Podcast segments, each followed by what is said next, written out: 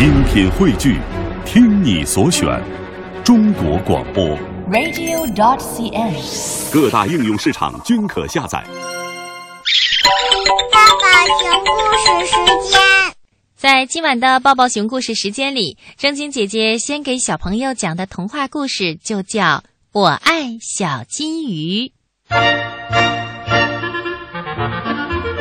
世界上有各种各样的宠物，有可爱的小狗和调皮的猫咪。你呢，可以摸摸它们，和它们一起玩耍。有聪明的鹦鹉，你呀。可以训练它坐在你的手指上，有可爱的兔宝宝，你可以把它抱在怀里；有可爱的小鸡，有一天它们会长成骄傲的大公鸡。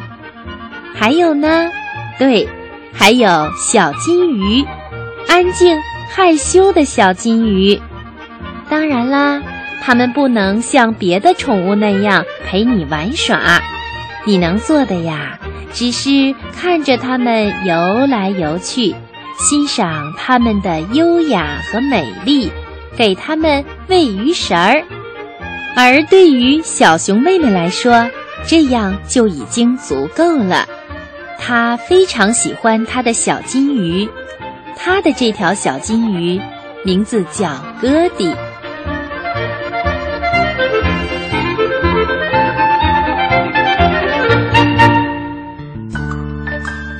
贝贝熊一家对小金鱼哥迪都很友好，不过专门照料哥迪的还是小熊妹妹。渐渐的，哥迪就成了小熊妹妹的宠物，照料哥迪也并不费事。小熊妹妹呢，只需要每天喂它两次，早上一次，晚上一次。除了让自己欣赏它的美丽。看着它轻柔地摆动尾巴，优雅地游来游去，小熊妹妹并不期待哥迪能做其他的事。所以，当小熊妹妹给哥弟喂食的时候，看见它游过来对自己说“你好”，她感到有些惊喜。当然啦，也许它并没有真的说“你好”两个字，不过。在看到小熊妹妹拿着鱼食罐走过来的时候，它的确是用鼻尖轻轻地碰了碰鱼缸的壁。每当食物落在水面上，哥迪总会在水下轻盈地跳一段舞，再游上来吃掉飘着的鱼食儿。每天早晨，小熊妹妹都会说：“早上好，哥迪。”然后他就摇摇罐子，把鱼食儿撒在水面上。这时候，哥迪就会碰碰鱼缸壁，在水下轻盈地跳一段舞，再游上来吃掉飘着的鱼食儿。晚上也一样。小熊妹妹呢，每三天为哥弟换一次水，再清理一次鱼缸。她用小渔网小心翼翼地。把哥弟从鱼缸里捞出来，放进盛满了清水的玻璃杯里，然后他用海绵把鱼缸刷洗干净，装满了清水，再把哥弟重新放回去。尽管这样，小金鱼哥弟孤零零地待在鱼缸里，看起来还是很寂寞。于是啊，小熊妹妹从后院的小溪里。弄来了一些五颜六色的小卵石，她把小卵石拿进屋子洗干净，然后小心地放进哥弟的玻璃缸里。小卵石沉到了玻璃缸底，看起来非常的漂亮。哥弟呢，看上去很喜欢这些小卵石，他围着石子儿游来游去，还时不时地用鼻尖碰碰它们。白色的。粉色的、灰色的和淡紫色的小卵石，把金色的哥弟衬托得格外漂亮。有一天，熊妈妈和小熊妹妹在宠物商店里买鱼食儿。小熊妹妹看见了一个漂亮的水下城堡。小熊妹妹说：“这个城堡给哥儿弟刚好合适。熊妈妈也是这么想的。现在呀，哥儿弟的玻璃缸里铺着五颜六色的小卵石，装饰着漂亮的新城堡。哥儿弟找到了家的感觉。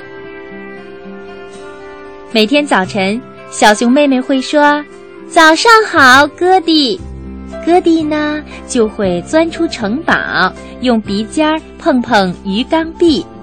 小熊妹妹把鱼食儿撒在水面上，哥弟就在水下轻盈地跳一段舞，然后游上来把飘着的鱼食儿吃掉。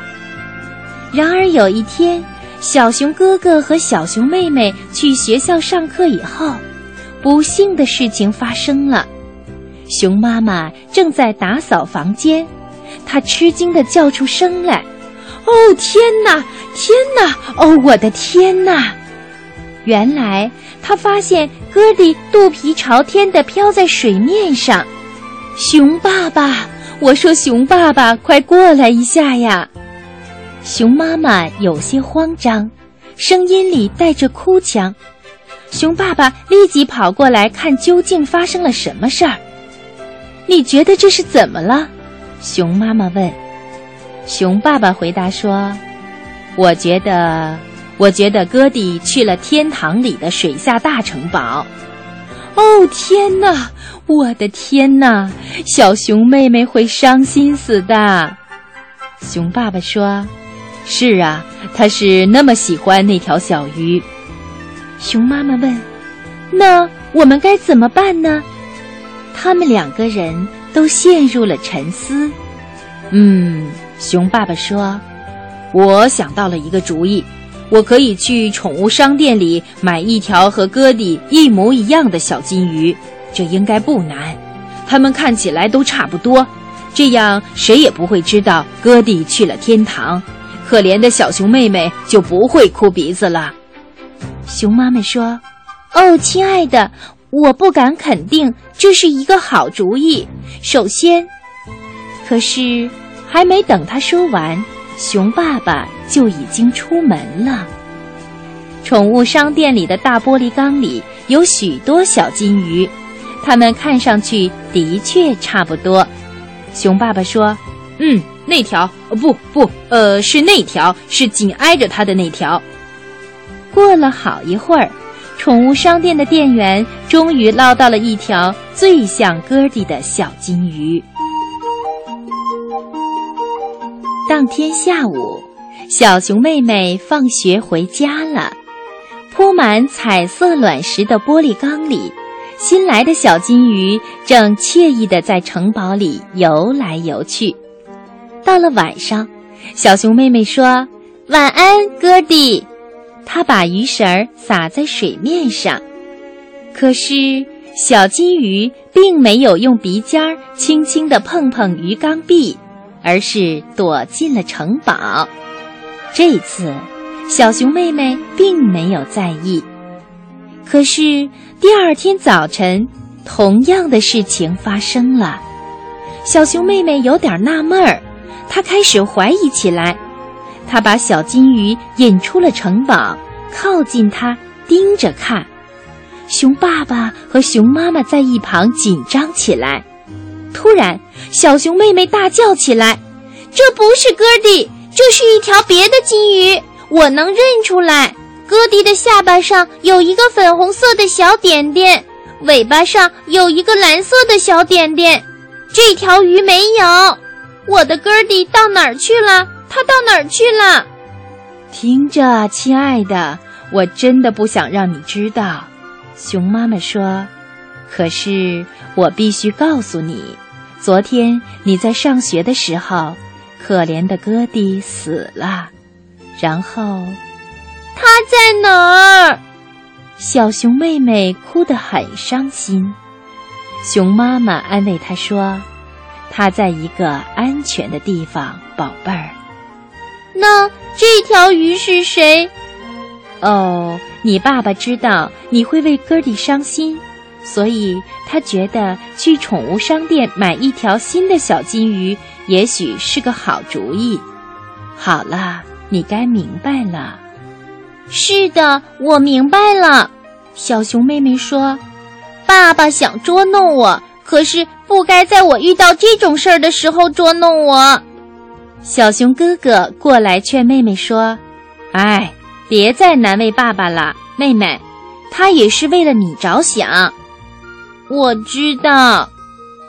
熊妈妈把裹在手帕里的可怜的哥弟递给了小熊妹妹。熊妈妈俯下身子，搂着小熊妹妹说：“你知道，亲爱的，哥弟过得很开心。金鱼的生命本来就是很短暂，你曾经细心的照顾它，它是个好伙伴。”我知道。小熊妹妹抹着眼泪说：“可以让我保管这块手帕吗？”“当然啦。”“厨房里那些放火柴的盒子，你能把火柴拿出来，把空盒子给我吗？”熊妈妈把火柴掏出来，把空盒子递给了小熊妹妹。小熊妹妹小心翼翼地把哥弟放进了盒子里。合好盒子，然后朝家后门走去。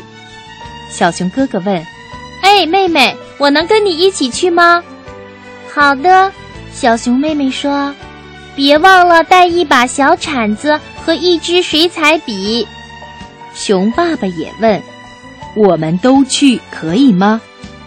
小熊妹妹点点头。于是，小熊妹妹、小熊哥哥。熊爸爸和蜜蜂熊宝宝一起爬上了树屋后面的一座小山，他们挑选了一块中等大小的石头，小熊妹妹在石头上写了些字，然后他们挖了个洞，把盒子放在洞里，最后埋上了土。小熊妹妹把石头立在土地上，石头上写着。小金鱼哥迪，大家站在小山上默哀了一会儿，这才走回家去。现在，小熊妹妹和新哥弟也成了好朋友，但是她永远也忘不了哥弟。